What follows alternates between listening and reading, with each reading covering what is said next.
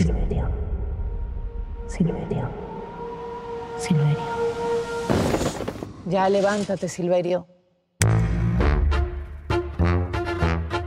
Silverio Gama, periodista, documentalista slash artista.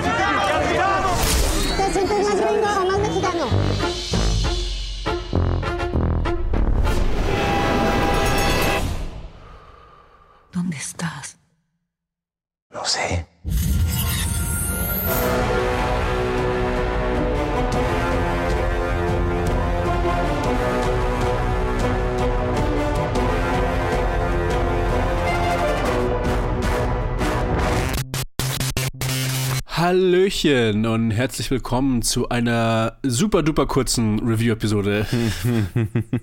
Joe und ich sind hier. Wir haben nicht allzu viel gesehen und wir sind beide krank. Einer Ey. mehr, einer weniger, aber äh, ja, deswegen, Das, das wird eine sehr Low-Energy-Joe-Folge. genau. Deswegen werde ich versuchen, da ein bisschen äh, äh, die Energie oben zu halten. Ähm, aber ja, wie gesagt, wir haben nicht allzu viel gesehen und deswegen starte ich auch direkt rein in den ersten Film, den wir uns beide angeschaut haben. Das war eine der letzten großen, naja, großen, letzten Releases in, auf Netflix Ende des Jahres, die wir, die wir verpasst haben, die wir uns beide anschauen wollten. Und zwar ist es der, der neue Film von Alejandro González Iñárritu, und zwar Bardot, False Chronicle of a Handful of Truths, Falsa Crónica de unas cuantas verdades. Warte, lass mal schauen, was ist der deutsche Titel? Gibt es einen deutschen Titel? Hm, Die erfundene Chronik einer Handvoll Wahrheiten. Ja, Ja, macht Sinn. kommt gut hin. Ja. Es ist ein sehr, äh, also ein Teil autobiografischer, Teil surrealer, Teil introspektiver Film über einen äh, Journalisten namens Silverio, der ein Stand-in für Iñárritu ist. Und dieser Journalist, der halt auch Mexikaner ist, wird einen Journalistenpreis in Amerika kriegen, da wo er irgendwie durchgestartet ist. Und er war auch lang nicht mehr in, in, in seinem Heimatland. Und in Amerika ha, hat er einen ziemlich großen Erfolg, karrieretechnisch und ist auch irgendwie, was so Geld angeht, auch gut im Leben. Also er hat es geschafft, im Prinzip. Er ist aus, aus Mexiko, ist er ins Groß, ins Groß, in die große USA gekommen und hat es geschafft. Und damit hat er jetzt in gewisser Weise zu kämpfen. Einmal mit seinem Status als, als Ausländer in den USA, der da Anerkennung bekommt, und auf der anderen Seite als schon wieder Fremder daheim, der eigentlich schon dem, dem Vaterland den Rücken zugekehrt hat und jetzt zurückkommt zu seinen Freunden, zu seiner Familie und alle ihn wieder anders sehen. Nicht als Teil von ihnen, sondern jemanden, der, der halt nicht wirklich wieder hier reingehört. Und natürlich, ja, das geht alles um ihn selber. Der Preis ist, der Preis ist der Oscar, ist, Ja. die Journalisten feiern ist Hollywood. Ja. Und es geht darum, wie er sich fühlt in, in, seiner, äh, in seiner Position, äh, die er da innehält. Und dann gibt es halt noch, auch noch andere ausschweifende Themen, wo er auch ein bisschen über den Kolonialismus redet, über die Konflikte zwischen, Me über die Beziehung zwischen Mexiko und der USA, wo halt alles hier und da viele Element Elemente einfließen, auch seine Beziehung gegenüber seiner Familie, wie er ob er wirklich präsent war als Vater oder nicht und ob, ob es hätte anders gehen können und was er sich für seine Kinder wünscht und wie, ihn, wie sie ihn jetzt sehen und wie sie ihr Leben leben wollen, weil sie ja auch ganz anders aufgewachsen sind und zwar als Immigranten in der USA und nicht daheim in, also für ihn daheim in Mexiko. Und ja, äh, es ist ein zweieinhalb Stunden Film oder fast sogar drei, fast drei Stunden Film, zwei, zwei Stunden 40 Minuten. Ja. Und mit einer wirren Chronik, der hin und her springt, aber auch generell, der nicht wirklich versucht, hier einen linearen Plot aufzuzählen, sondern so, ja, wie gesagt, ins Surreale geht und so ein bisschen einfach so, so ein Moodboard ist von die Sachen, die, die halt Iñárritu gerade so fühlt Ja. und die er verarbeiten will in diesem Film. Das ist so der, der größte, also der am meisten introspektive Film von ihm, wo er wirklich so ein Projekt sich ausgesucht hat, wo er einfach so ein bisschen Therapie mit sich selber macht und so ein bisschen seine, sein, seine eigenen Themen angeht. Sehr gut beschrieben, ja. Wie fandest du ihn denn? Yo, ich hatte den ja so ein bisschen vor mir hergeschoben, einfach weil ich immer gehört, also der wurde immer mit Eight and a Half verglichen, mit, was bei Fellini ist das, ne? Mhm, ja. Und da klingeln bei mir dann so ein bisschen die Alarmglocken, weil das ist so, ich bin, ich bin nicht der größte Fan Und ich habe den dann, ja, jetzt habe hab ich es dann endlich mal ihn, geschafft, ihn anzuschauen, vor allem, weil ich gesehen habe, ah, Ted hat ihn gesehen. Das heißt, wir werden ihn reviewen. Jetzt, komm, schaust du den. ja, okay, alles klar. Und es hat sich so halb bestätigt. Also ich, ich fand ihn Mhm. besser, als ich gedacht habe, tatsächlich. Äh, und das liegt, und äh, ich meine, Inarito ist so ein Regisseur, der ist so ein bisschen Hit or Miss für mich, wobei ich eigentlich so ziemlich alles mochte, was er bisher gemacht hat. Aber äh, er, er, er eben schon manchmal so eine Tendenz hat, ein bisschen zu, I don't know, äh, surreal um der Surrealitäts willen so Mm, äh, zu sein oder ja. oder oder äh, prätentiös um der Prätentiositäts willen so ne, blöd gesagt nicht das muss nicht immer was Schlechtes sein aber diese Anwandlung hat er halt manchmal und das trifft nicht unbedingt immer meinen Geschmack und ein ganzer Film der nur von ihm handelt auf eine äh, surreale Art und Weise. Das, das war jetzt nicht, das hat mich jetzt, das war jetzt nicht ganz oben auf meiner Liste. Was ich hier mochte, also de, den angesprochenen Identitätskonflikt äh, mochte ich extrem. Das war für mich eigentlich der interessanteste Teil des Films. So dieses Spiel mit, okay, der hat es aus Mexiko rausgeschafft und so fühlt er sich auch. Ne? Also er, wenn er, wenn er in Amerika ist, nee, wenn er in Mexiko ist, dann redet er eigentlich nur darüber, wie kacke Mexiko ist und äh, wie viel besser doch die USA sind und dass er froh ist, dass er das dahin geschafft hat. Und wenn er in den USA ist, dann hat er das Gefühl, er muss die ganze Zeit Mexiko, Mexiko verteidigen, weil er dann die Amerikaner hat, die so auf Mexiko runtergucken und oh, da kommen die ganzen Immigranten her und da kommen die Drogen her und der ganze Scheiß, ne? Und das fand ich einen sehr interessanten Konflikt und einen interessanten Blick, über den ich so noch nicht nachgedacht habe, ne? als jemand, der schon in ein anderes Land gegangen ist, eben um ein besseres Leben zu führen, dieser Charakter, aber halt seine Heimat nicht aufgibt oder aufgeben will. Kann auch, ne? Also das ist einfach eine interessante Dynamik. Mhm. Und auch eben dann mit seinen Kindern, ne? die halt Amerikaner sind, First Generation, ne? Und die ihn damit dann konfrontieren, also sein Sohn vor allem. Ähm, das, das fand ich interessant wann immer es sehr navel gazy wurde, so, okay, ich beschäftige mich jetzt damit, wie meine Beziehung zu Hollywood ist und äh, zu meiner eigenen Arbeit und uh, äh, wie bin ich als, also mir, mir fiel es dann manchmal schwer, nicht Iñárritu dahinter zu sehen, so, ne, und das finde ich immer schwierig, wenn ein Film so extrem persönlich ist und dann auch noch eben so viel von, vom Zuschauer abverlangt, sage ich jetzt mal, einfach dadurch, dass, er, Mhm. dass er nicht Ne, dass, ne, dass er nicht chronologisch erzählt ist unbedingt, dass er eben sehr surreal ist, dass er sehr viel in äh, Symbolbildern arbeitet, so dass du halt viel Interpretationsarbeit leisten musst. Und da hatte ich dann hier eben, das war jetzt dieser Eight and a Half Teil, hatte ich schon immer mal so diesen, diesen Anflug von dem Gedanken, yo, warum muss ich mir jetzt deine Therapie angucken und auch noch interpretieren, wie diese Therapie, was, wie ich diese Therapiesitzung zu lesen habe? Jetzt fühle ich mich so ein bisschen verarscht dir jetzt dabei zuschauen zu müssen. Ja, so kann, ich, kann ich gesagt, total ne? sehen. Irgendwie so, dieses Gefühl hatte ich auch an Stellen.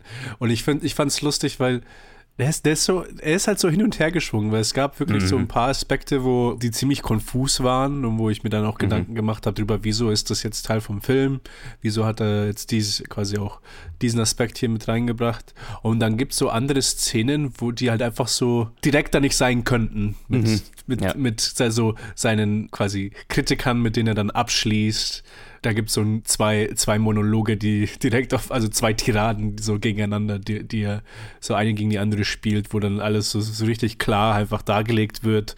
Und auch, was ich vergessen habe zu erwähnen, ist, er bearbeitet auch nicht nur die, seine Beziehung mit seinen Kindern, sondern auch mit seinen Eltern, Mhm. wo die dann Ja. auch einfach auch sehr, sehr direkt ist mit dem, was, wie er sich fühlt als, als jemand, der Erfolg gefunden hat. Aber jetzt halt weg von seiner Familie, weg von seinem Leben. Ja. Und ja, an Stellen hatte ich schon so das Gefühl, dass ich ein besseres Bild von diesem Film hätte, wenn ich mir nochmal anschauen würde. Aber er ist so, so dense und so, ähm, auch vom Pacing her, so, so forttreibend für diese ganzen zwei Stunden 40 Minuten, dass ich nicht wirklich einem zweiten Anschauen äh, fröhlich entgegenblicke. Ja. Wenn dann irgendwann weit in der Zukunft, wo, dann, wo ich dann dasselbe Problem haben werde, wo dann schon so lange her ist, dass ich mir wieder so da hocke, so, hm, ich weiß nicht, ob ich das alles verarbeiten kann. In der Dichte und in der Länge und in der Ja. Masse. Und deswegen, ja, ich muss sagen, es, also visuell hat es mir gut gefallen und die, die Schauspieler fand ich sehr, sehr gut, vor allem den Hauptdarsteller. Äh, Daniel Jiménez Cacho fand ich eine starke Performance. Und äh, was, man, was man immer sagen kann, ist, dass er zumindest, zumindest sehr visuell immer interessant ist Das ist er auf mit, jeden Fall, ja. mit wie er, äh, wie er seine Szenen aufbaut und wie er sie, wie er sie einfach darstellen will. Und es äh, es war schon ein, so ein Delight dazu zu schauen, einfach so, weil er es halt von Anfang an so surreal gesetzt hat, vor allem mit der Opening-Szene, die als Allegorie einfach, oh Gott. Ich meine, ihr seht es ja dann, falls ihr euch diesen Film anschauen wollt. Also Ja. wir haben ja schon Ja. gut geschrieben, wie, wie, wie der Film das ist. Und die erste Szene ist dann schon so sehr, sehr heavy, aber halt in dieser surrealen Plattheit halt gespielt, wo halt alles so akzeptiert wird, wie es ist, wenn es Ja, genau. äh, wenn es weird ist. Und dann quasi diese Gegenstellung mit dem Ton der Szene ist einfach, ja, ich finde, das ist eine gute, eine gute Einführung in den Film, wo man dann merkt, ah, okay, ähm, man muss diesen Film irgendwie auf zwei Ebenen irgendwie fühlen und betrachten. Einmal so, Ja. was passiert und zum anderen, okay, es ist halt alles nur Kommentar und,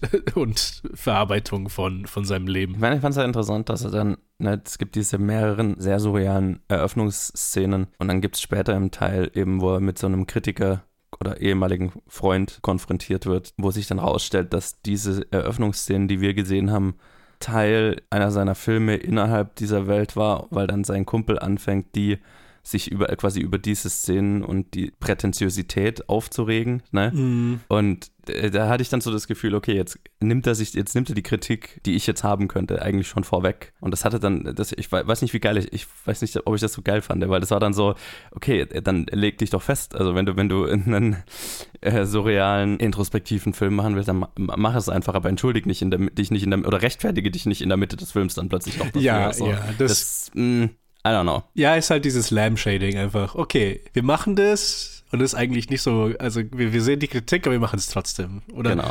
normalerweise ist es so, wir kritisieren es wir kritisieren selber, aber wir machen es trotzdem. Aber Ja, Genau, und er kritisiert, also äh, Mai, er hat diesen Charakter, der ist kritisiert, aber der Charakter ist ja eher negativ gecodet. Ja. Und du hast dann unseren Hauptcharakter, der dann mit diesem Charakter abschließt, wie du ja schon gesagt hast, ne? der, den, und danach sein, eine, eine verrückte Tanzsequenz hat. Und naja, genau, es war schon so, äh, er, er gibt sich quasi selber die Möglichkeit, innerhalb seines Films sich für die Surrealität seines eigenen Films zu rechtfertigen. Und I don't know, man. ja, ja. Weiß ich nicht, wie geil ich das fand. Also ich, bin- ich bin sehr mixed, was diesen Film angeht. Ich, ich bereue es nicht, ihn gesehen zu haben. Aber ich hätte mir für die, für die Gru- Grundthematiken ne, von Vatersein und vor allem Vatersein, der in zwei Kulturen ist, aber in keiner so richtig, ne, der zwischen diesen Welten irgendwo gefangen ist und sich mit seiner Arbeit, sein, seiner Identität als Vater, als Mexikaner und als Amerikaner irgendwie nicht so richtig zurechtfinden will, da hätte ich mir fast mehr gewünscht, einen Chor, also so richtig kohärent wollte es dann für mich nicht zusammenkommen, dafür, dass diese Grundthematiken eigentlich sehr interessant waren. Und da hätte ich mir einen Chor, also einen klassischeren Film gewünscht, der das, der diese Themen bespricht, weil ich, interessant sind sie auf jeden Fall. Aber so, ja, so, so ist es eher so eine Mixed Bag für mich. Ja, ich würde sagen, ist es ähnlich bei mir. So über die, über die gesamte Runtime vom Film gab es mir wieder Stellen, wo ich hin und her geschwankt bin. So, ah, wie werde ich am Ende drauf landen, bin ich mir selber nicht sicher. Also, das, manche Sachen habe ich gemocht, manche nicht. Ich muss sagen, am Ende hat es mir dann doch schon ganz gut gefallen. Vor allem auch wegen der Inszenierung, wegen den Performances und halt auch wegen einfach nur, dass die Thematiken da angesprochen wurden. Ich fand es einfach. Ich fand es interessant. Es ist wieder so ein Film, den ich mehr von der Distanz wertschätzen kann, als dass ich ihn wirklich mag. Deswegen sage ich, dass ich den jetzt auch nicht unbedingt allzu bald nochmal anschauen will.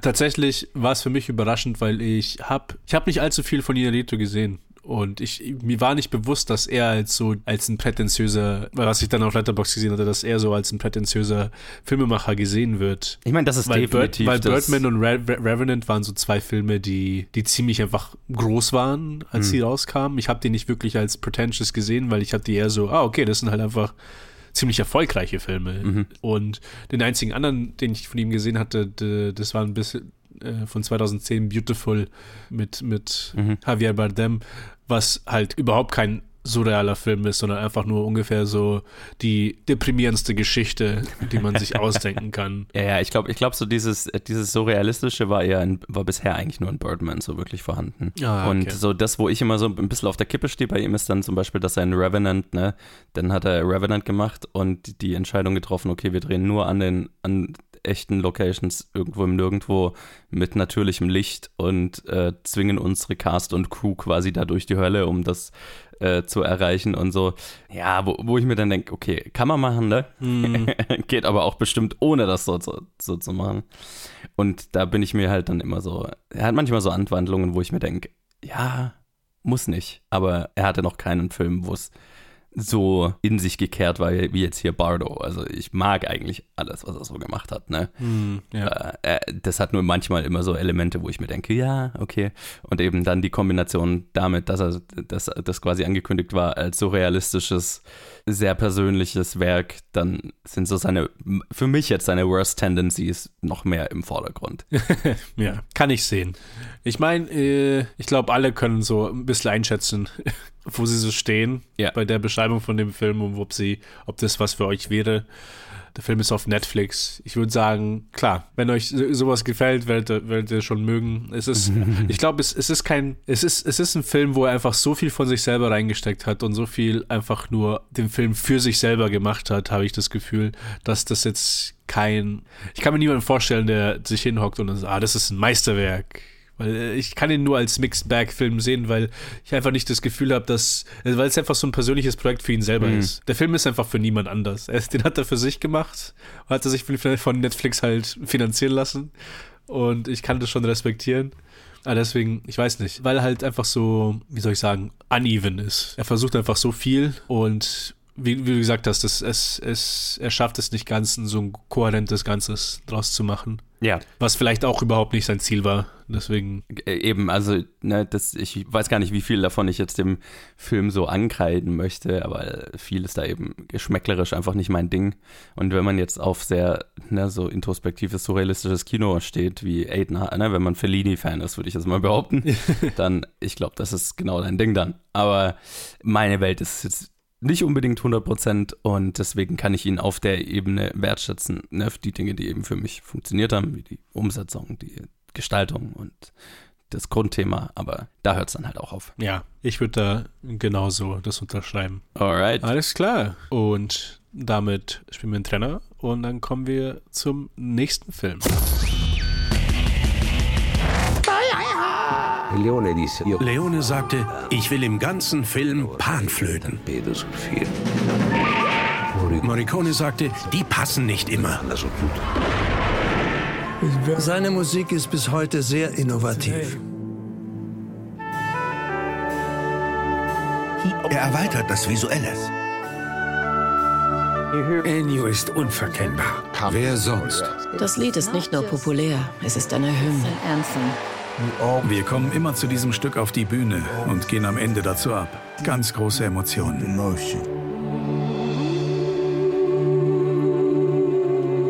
Diese Musik hörten wir für den Rest unseres Lebens. Ohne diese Musik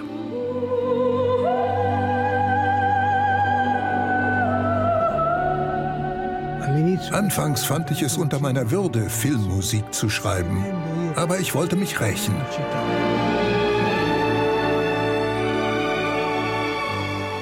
Ich wollte siegen über das Schuldgefühl.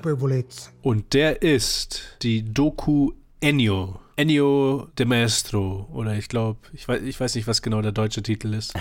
Der, der Meister wahrscheinlich. Der Maestro. Eine Doku von Giuseppe Tornatore. Vielleicht kann man sich an den Namen erinnern. Das ist der Regisseur von Cinema Paradiso. Ach, was, echt? Der, ja, ja, Verrückt. der, der jetzt die, die Doku äh, über Morricone gemacht hat. Tatsächlich mit Morricone selber. Das heißt also, die ist nicht posthum, äh, sondern die wurde gemacht, bevor er gestorben ist. Ah. Weil der Großteil der Doku sind, ist ein Interview mit Ennio selber und wie er sein Leben reflektiert und Cool. seine Karriere. Äh, was, was überraschend war, weil ich es eigentlich erwartet hatte, ah, das ist so ein Film, der halt nach 2020, nach seinem Tod wahrscheinlich gemacht wurde. Aber nee, tatsächlich davor. Ja, mit dem Regisseur von Cinema Paradiso, wo auch äh, Morricone die Musik dazu gemacht hat, also in der Zeit. Es ist eine ziemlich äh, Standard-Doku. Also es ist, die ist jetzt nicht allzu interessant gemacht, würde ich mal sagen, von der Struktur her oder von wie, wie, wie er sich die, äh, die Inszenierung ausgedacht hat. Es ist einfach sehr viel, Leute sitzen und wir interviewen sie und vor allem Ennio und wir zeigen Clips von den Sachen, über die sie gerade reden.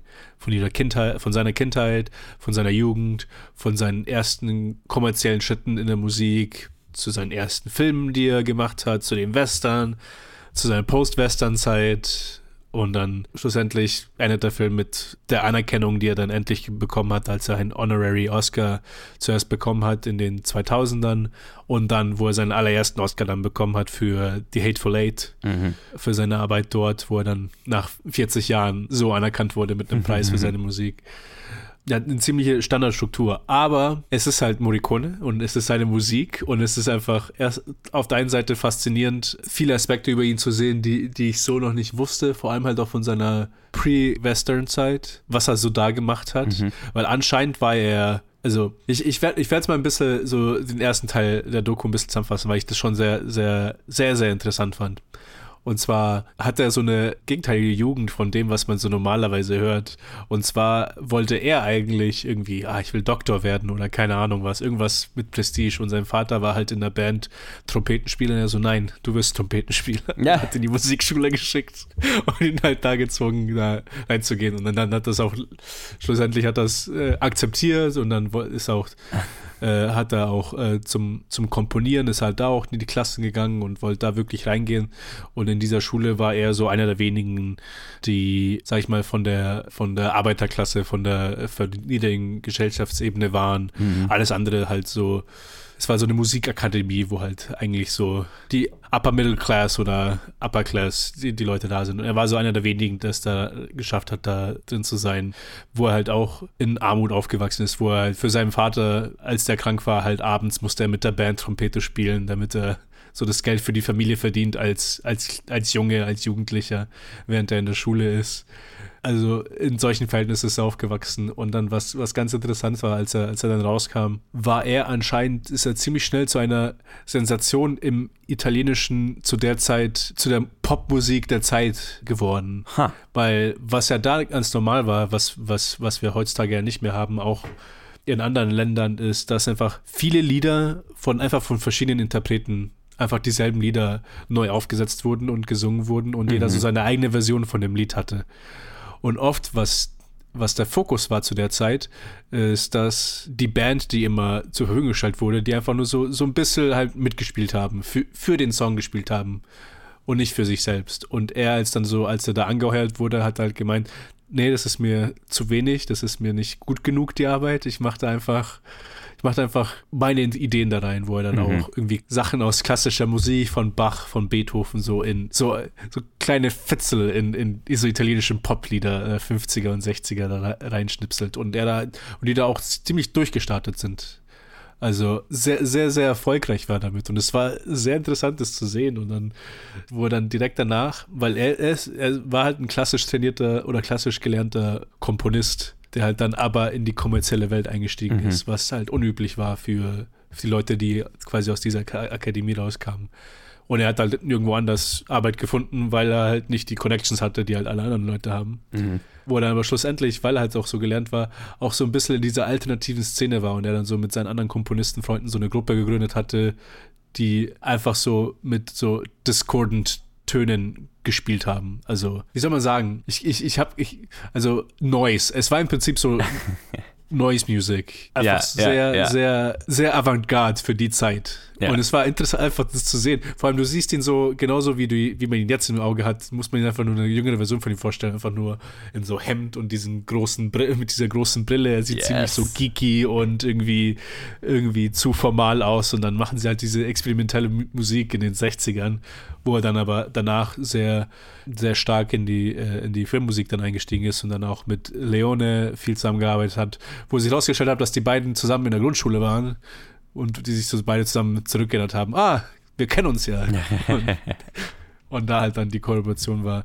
Nee, also viele so kleine Fetzen sind in diesem, in, in der Doku, vor allem halt mit seinen Reflexionen, wenn er über sein Leben redet oder über, über spezielle Musik, die er, über, über die er da redet. Und natürlich halt auch ein Haufen Leute, die da interviewt werden. Es ist ein italienischer Film, also viele, viele Komponisten und Regisseure und irgendwie Freunde von ihm aus Italien werden äh, interviewt, aber halt auch die großen Namen, an die man denkt, wenn man an Morricone denkt. Also Eastwood wurde interviewt, Tarantino wurde interviewt, Hans Zimmer, John Mhm. Williams. Tatsächlich wurde auch Argento wurde interviewt, Oliver Stone, Terence Malick wurde interviewt. Ja. Aber, äh, Aber das war das einzige Interview, wo sie einfach so ein Bild von ihm hatten und einen Ton, weil er das einfach nur über Telefon gemacht hat. Okay. Er, er sich einfach nicht vor, vor der Kamera zeigen lässt. Aber ja, ich will jetzt auch nicht zu, zu sehr noch auf sein restliches Leben da reingehen und halt auch seine restliche Arbeit. Ich muss sagen, es, es war einfach super schön diese Doku zu sehen, mhm. so sehr sie halt auch irgendwie Standard war. Der Inhalt ist halt das, was überragend ist. Und deswegen war sie so von vornherein prädestiniert, einfach überragend zu sein, einfach mhm. mit den Sachen, die da reingesteckt werden.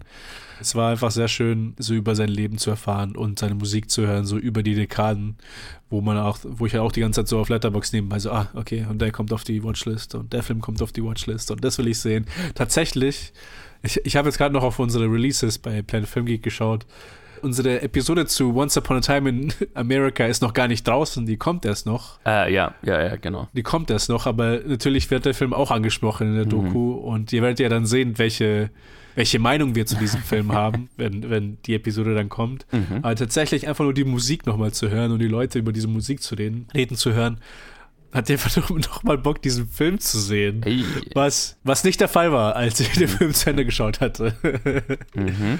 Aber ja, äh, es war tatsächlich, es ist einfach sehr magisch, einfach diese, diese Musik, seine Musik und sein, sein Leben damit zu kriegen. Ja. Und ich kann es ich kann's euch nur empfehlen, falls ihr den Film noch, also der ist jetzt seit Ende letzten Jahres, ist er im Kino, ich glaube, der wird nicht allzu lange länger in, in den Kinos sein, vielleicht in irgendwelchen kleineren.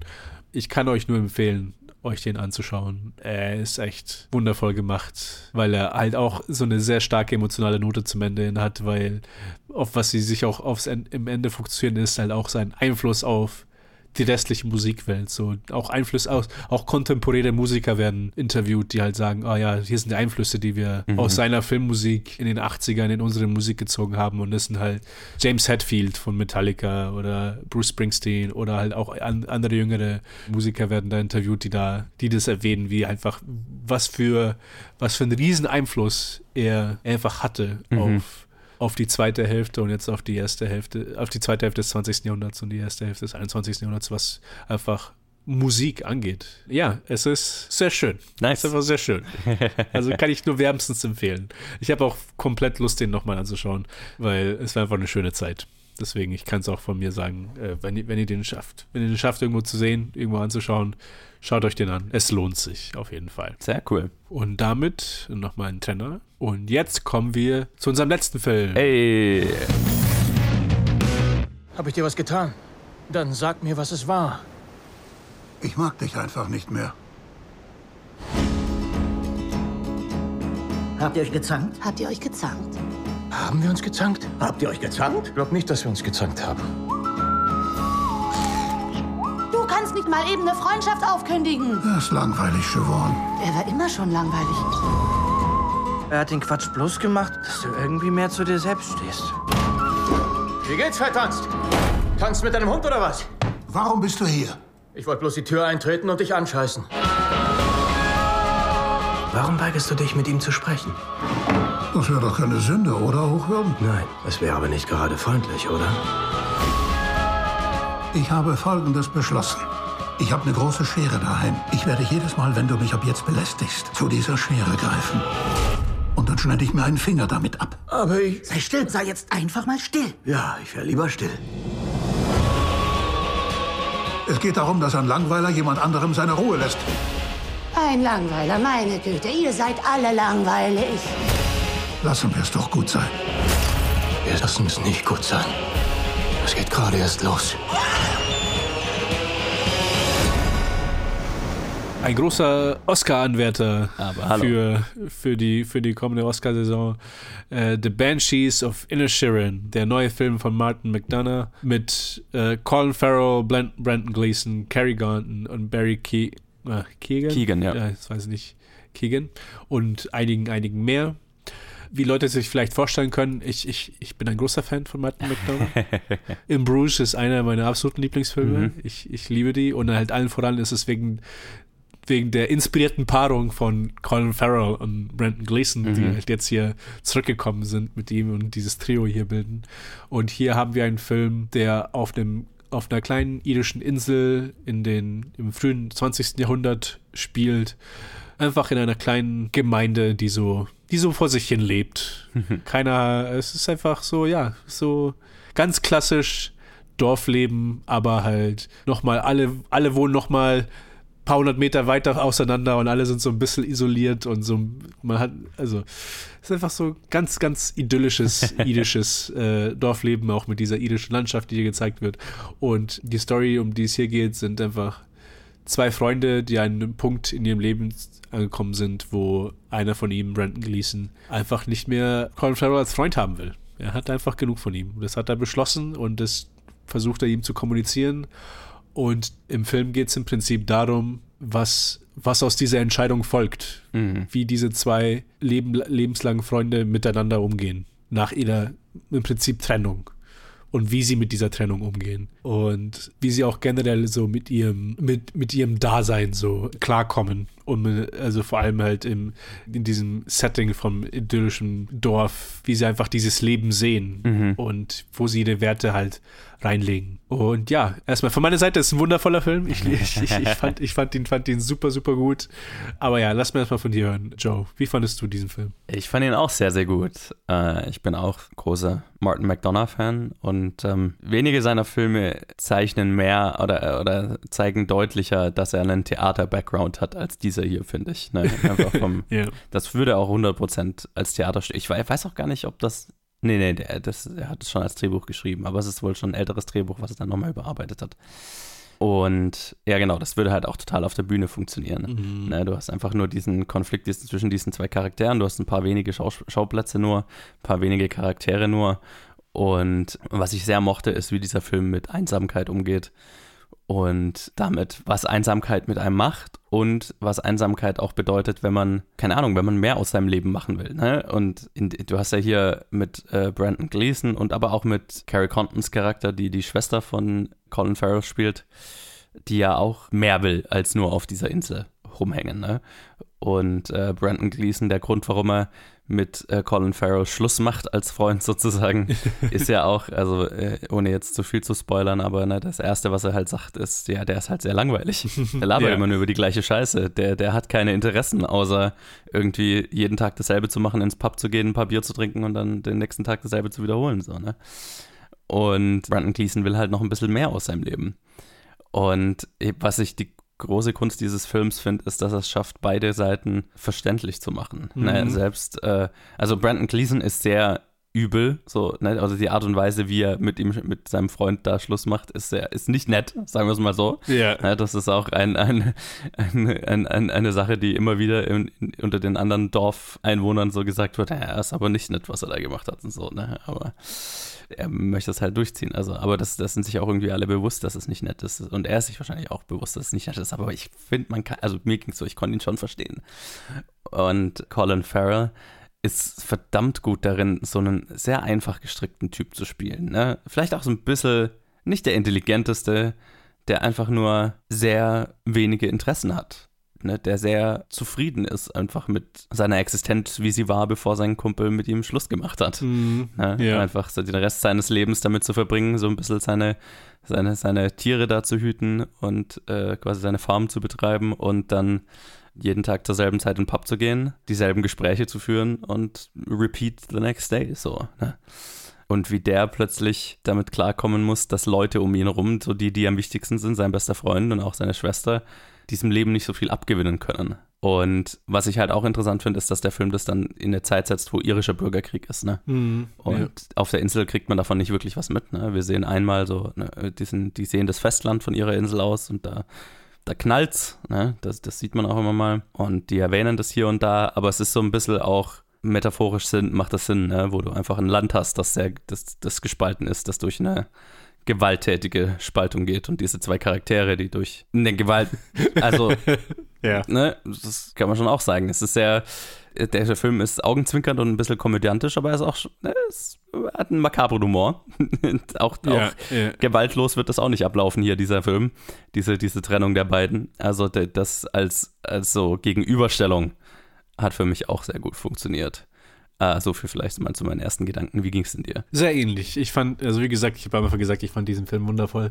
Und äh, da stehe ich auch dazu. Ich, ich fand einfach eine sehr, sehr interessante Umsetzung. Ich muss sagen, ich, ich habe noch nie so ein Breakup-Movie angeschaut, wo halt das die zentrale, so Mhm. dass das, das der zentrale Plot ist einfach nur so, okay, wie gehen zwei Leute mit ihrer Trennung um? Natürlich denkt man zuerst irgendwie an, an eine rom romantische Beziehung, aber auch Mhm. hier an, an einer, bei einer platonischen Beziehung. Wie gehen Leute also mit, mit einem langjährigen Freund, wie geht jemand mit dieser Trennung um? Und ich finde, äh, du hast, wie du gesagt hast, ich finde einfach, die Charaktere sind hier so gut gezeichnet, dass, dass einfach dieser zentrale Konflikt erstmal so eine, so eine Sache ist, die ich halt, wie gesagt, bisher nie so wirklich irgendwie thematisiert gesehen habe als zentraler Punkt eines Filmes. Aber auch auf der anderen Seite, dass, dass halt die Leute so, so gut gezeichnet und so menschlich sind, dass ich halt jedem irgendwie von jedem sehen kann, von woher kommt. Und da ist Mhm. ja auch gesagt, ja, okay, das, das hier, Brandon Gleasons Charakter kaum, äh, er ist jetzt nicht unbedingt der Netteste, in dem, so wie er mit, wie er die Trennung initiiert und wie er sie quasi daran festhält, dass er das so lassen will und dass er das jetzt irgendwie, dass da nichts, dass es da nichts zu reparieren gibt. Aber wir sehen halt auch noch einiges mehr über ihn und wir, wir, wir erfahren, wie er gerade sein Leben sieht und wie er gerade das reflektiert Mhm. und halt auch, wie es ihm auch mental so geht und was ihm halt auch da so beeinflusst, wie er teilweise auch, also es ist auch ein radikaler Schritt zu sagen, ja hey, ich mag dich nicht mehr, Mhm. lass mich in Ruhe. Vor allem in so einer kleinen Community, wenn du, wenn du sagst, so in einem, in einem Dorf, wo halt, okay, jeder kennt jeden, jeder, jeder interagiert mit jedem jeden Tag. Und Ja, genau. Einfach so, so eine, so ein, so eine Mauer aufzurichten in so einer Situation ist, ist, ist radikal. Ja. Und am Anfang denkt man sich, okay, Alter, sei doch mal ein bisschen vernünftig. Ja. Also, das kann Bisschen doch nicht so sein. vielleicht. Ja, ja, genau. Aber dann halt mit der Zeit, du siehst ihn mehr und du weißt, du weißt, woher das kommt. Mhm. Und halt auch, ich finde es so schön, auch als zentrales, als zentralen Aspekt natürlich, weil, weil es hier keine romantische Beziehung, so eine klassische romantische Beziehung zwischen Mann und Frau, wie man es vielleicht erwarten würde, sondern einfach so eine platonische Beziehung zwischen Männern, was halt noch so ein Aspekt ist von dieser Unfähigkeit bei männlichen Beziehungen untereinander, Mhm. wirklich offen über sich und über sich gegenüber und über, die Beziehung und über, über die Gefühle, die man hat, zu reden. Mhm. Es ist einfach diese, diese ah, wie sage ich mal, diese artifizielle, diese, diese gekünstelte Härte, die sie halt miteinander haben, die so Ja. Männer miteinander haben, diese Mauer, die immer da ist. Also auch Ja. als sie, die auch immer da war, als sie schon, als sie noch Freunde waren und die auch immer da ist, auch zwischen all den Männern, die halt hier gezeigt wird. Mhm. Und äh, vor allem halt auch mit Barry, äh, mit Barry Kings Charakter, der versucht irgendwie so, ah, ich werde dein, ich werd dein neuer Freund, Colin Farrell. Mhm. Come on. Wir, wir, wir können jetzt die Freunde sein. Und wo halt auch so, man merkt, selbst wenn jemand versucht, so offenherzig zu sein und sich offen zu stellen, es, es funktioniert halt nicht. Alle Mhm. sind so, die Mauern sind schon aufgerichtet und es ist dieses Männliche einfach, was halt hier auch gezeigt wird, diese, diese, also ja, männliche Unfähigkeit an, an irgendwie so emotional zu sein zueinander. Mhm, ja. Oder auch vielleicht auch generell emotional zu sein Ja. und Emotionen zu zeigen. Fand ich einen sehr, sehr interessanten und auch sehr irgendwie passenden Aspekt, weil ja, es ist einfach so, so ein Setting oder beziehungsweise so ein Aspekt, das hat, ja, es passt in eine Geschichte von vor 100 Jahren, aber es würde auch in eine Geschichte passen von jetzt. Also es Mhm. hat sich nicht allzu viel geändert. Man muss sagen, natürlich, äh, natürlich schon ein bisschen, aber so Grundaspekte sind halt immer noch da, so wie halt Männer sozialisiert sind, auch miteinander Mhm. zu sein und männliche Freundschaften, wie sie sind. Und es, das war so ein Aspekt, den ich an dem ich mich sehr geklammert habe und mit, äh, wo ich eine sehr große Verbindung dazu gezogen habe.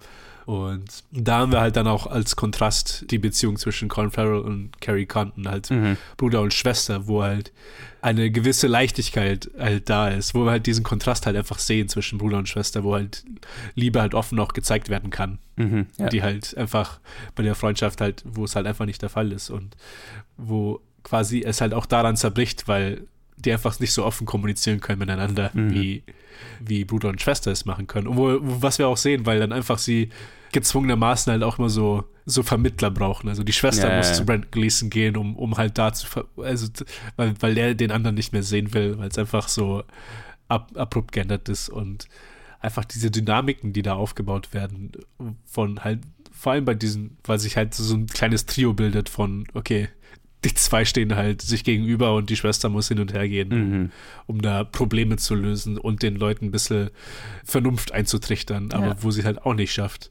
Ja, ich fand es einfach so schön, weil es einfach so menschlich war. Ja, total. Und in, in, der, in der Weise, wie, wie halt diese, diese Beziehungen gezeigt wurden. Ja. Und ja, Ja. Und da, da kommt dann natürlich auch noch dazu dieser makabre, aber halt auch trockene Matt McDonough Humor, der halt Es da ist- mit reinspielt. Es der ist da sehr halt irisch, so, ne? Es ist, Es so, ist sehr Es ist irisch, so, ja. es ist so melancholisch die ganze Zeit angehaucht und der selbst der Humor ist immer mit so einem melancholischen Unterton, ne? Oder mit so einem ja, makabren Unterton, wie du ja schon gesagt hast, ne? Ja, ja. Das mag ich aber sehr. Ja, ja also, total. ich mag es auch, deswegen, deswegen mag ich auch seine anderen Filme so sehr. Mhm. Aber hier halt nochmal allen voran, es ist, die Melancholie ist halt schon halt zentrale Faktor in der Komik. Also die, die Ja. überstrahlt die Komik schon fast. Die Komik ist eher nur so, ah, okay, so ein Hauch von Leichtigkeit wird da so ein bisschen versucht, so reinzusprühen, aber es Ja. funktioniert halt auch nicht wirklich.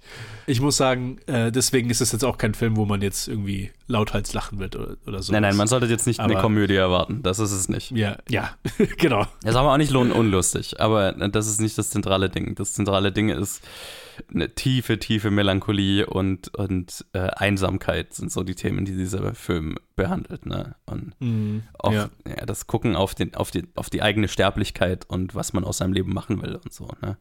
Und die unterschiedlichen Perspektiven der unterschiedlichen Leute halt auf, das, auf, auf diese Themen innerhalb dieser kleinen Gemeinde. Und Ja. es ist fantastisch gespielt, es ist super inszeniert, es macht sehr viel Spaß, es hat einen wunderhübschen Border Collie. Ja, Das ist also- ein großes oh Plus. Gott, ja, ja. Und einen sehr süßen. schönen Esel ja, namens Jenny. Genau. Ha, Jenny. Ich finde, äh, es ist sehr, es ist sehr idyllisch. Es ist, also, Mhm. äh, es ist diese, diese, diese Juxtaposition, die sie halt einfach hier haben, diese extreme Melancholie, die wir in manchen, in den Charakteren sehen, vor allem halt in Brandon Gleason. Ja. Und diese wunderschöne Landschaft, in der, in der sie da leben, aber was halt auch, ja, es ist schön dort, es ist einsam dort. Auf der einen Seite, manche Leute wollen es, manche wollen, Leute wollen es nicht auf die Weise. Ja. Es ist einfach so emotional stark in den Themen, die es anspricht und in den, den Charakteren, die es zeichnet. Und ja, es ist ein wunderbarer Film. Und mein Favorit des Jahres bis jetzt mal schauen, wie es weitergeht. Ja, ist genau. 2022. Ist auch in meiner Top 10 gelandet, natürlich. Erster Film für die Top 10 2023. Absolut vollste Empfehlung meinerseits. Ja, Äh, 100 Prozent. Richtig starker Start im Jahr. Äh, lohnt sich auch im Kino anzuschauen, ne? aufgrund der Ja, absolut. Schönheit der Aufgrund- Inszenierung. Mhm. Also Hundertprozentig. Äh, unbedingt anschauen und dann mal schauen, was der bei den Oscars reißen wird. Wahrscheinlich nicht zu wenig. Sehr wahrscheinlich, ja. Viel, viel wäre verdient, wenn dieser Film in vielen Kategorien könnte er abstauben. Aber das sehen wir ja dann bei der Oscar-Episode. Genau, da ist ja noch ein bisschen hin. Also noch zwei Wochen oder so, bis die Nominierungen rauskommen zumindest. Oh, ich bin gespannt. Ich auch. Alright. Okay, alles klar. Dann vielen, vielen Dank fürs Zuhören. Jo. Falls ihr, falls ihr diese Filme gesehen habt, sagt uns, wie ihr, wie ihr sie fandet. Falls irgendwelche anderen Filme kommen, auf die ihr interessiert seid, ja, vielleicht reden wir drüber in zwei Wochen. Vielleicht ein bisschen ausgiebiger, vielleicht ein bisschen über mehr Filme. Ich entschuldige mich mal. für meine, für meine Stimme dieser Episode. Ich lege mich jetzt wieder auf die Couch und dann bin ich Ja. hoffentlich bei der nächsten Aufnahme wieder fit.